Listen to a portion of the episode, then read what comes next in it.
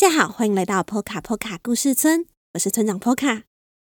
在这个节目里，我将跟大家分享村庄居民们发生的小故事。如果你喜欢我们的故事，可以订阅我们的 Podcast 节目《波卡村长的故事时间》。同时，我也将这些故事绘制成插画，放在本集简介的链接中，与 YouTube 频道波卡波卡故事村。欢迎收看、订阅与分享。大家现在听到这个故事时，村长应该还在照顾刚刚出生的小村民吧？村长呢，会尽快的回到波卡村长的故事时间，并为大家带来更多有趣的故事哦。在上星期的故事里，小河童和波奇挑战在超大型动物国里独自旅行，好几度。都差一点被超大型动物踩扁，但好险，他们发现了超大型动物国里其实有很多专门给小型动物行走的路或是楼梯，也让他们免于受伤的危险。而今天，小河童又会带来什么样的冒险呢？让我们一起来听听看吧。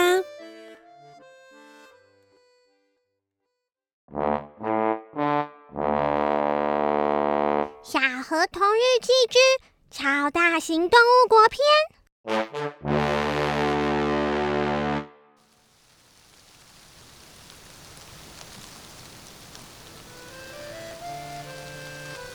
直到这里有专门给小型动物行走的路之后，我开始比较放心一些，也渐渐适应这里的生活。唯一还不太习惯的是，这里冬天的天气非常的差，天空总是灰蒙蒙的，而且时常下着雨。每当下雨时，讨厌下雨的波奇就会说，他想要待在旅馆看书，但对于难得出来旅行的我而言，这样实在是太可惜了。哦，至于波奇的爸爸吗？他去上班了。别忘了，他是为了工作而来超大型动物国的。我拿着围巾和雨伞，决定要独自到外头冒险。然而走到外面，我开始有点怀疑自己的决定，因为今天真的好冷哦。早知道就戴帽子了，早知道就穿大衣了，早知道应该要穿上袜子和靴子的。我心里这么想着。试着吹着口哨，让自己心情放松一点。我也试着边走边跳，让自己暖和一些。一路上，我唱唱跳跳的走到了街口，看到了一个熟悉的身影。哎，前面那个不是穿着红色雨衣的小鸟吗？那是在山上小学也很常见的鸟类啊！之前我还曾经喂过它们哦。如果想知道它们的故事，可以收听第十五集《红色雨衣的小鸟》。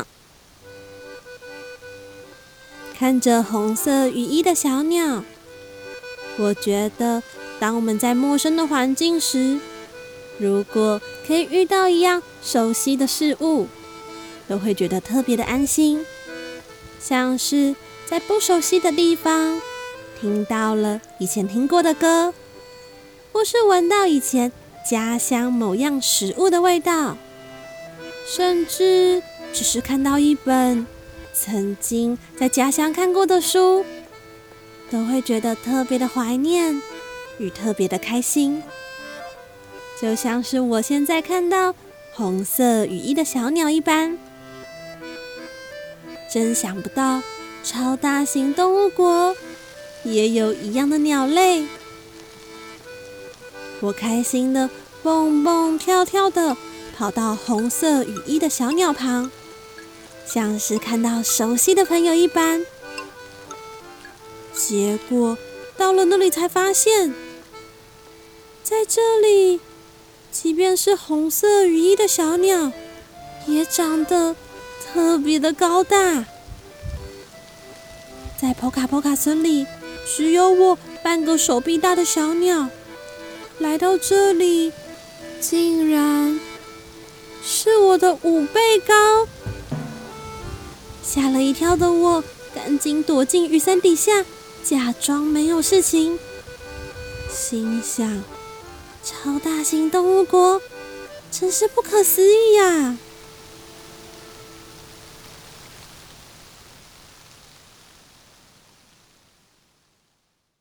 听完今天的故事之后，大家可以到第十五集《红色羽衣的小鸟》看看，波卡波卡村和超大型动物国的红色羽衣小鸟。体型究竟差了多少，让小河童会那么的惊讶？好啦，今天的故事就到这里了。最后，如果你喜欢小河童，欢迎大家到各大网络书店购买《小河童成长系列》绘本，一共三册。也非常欢迎大家用一杯咖啡的钱支持村庄发展，让村长。能够将更多村民的生活带给大家。赞助连结，请见本集简介。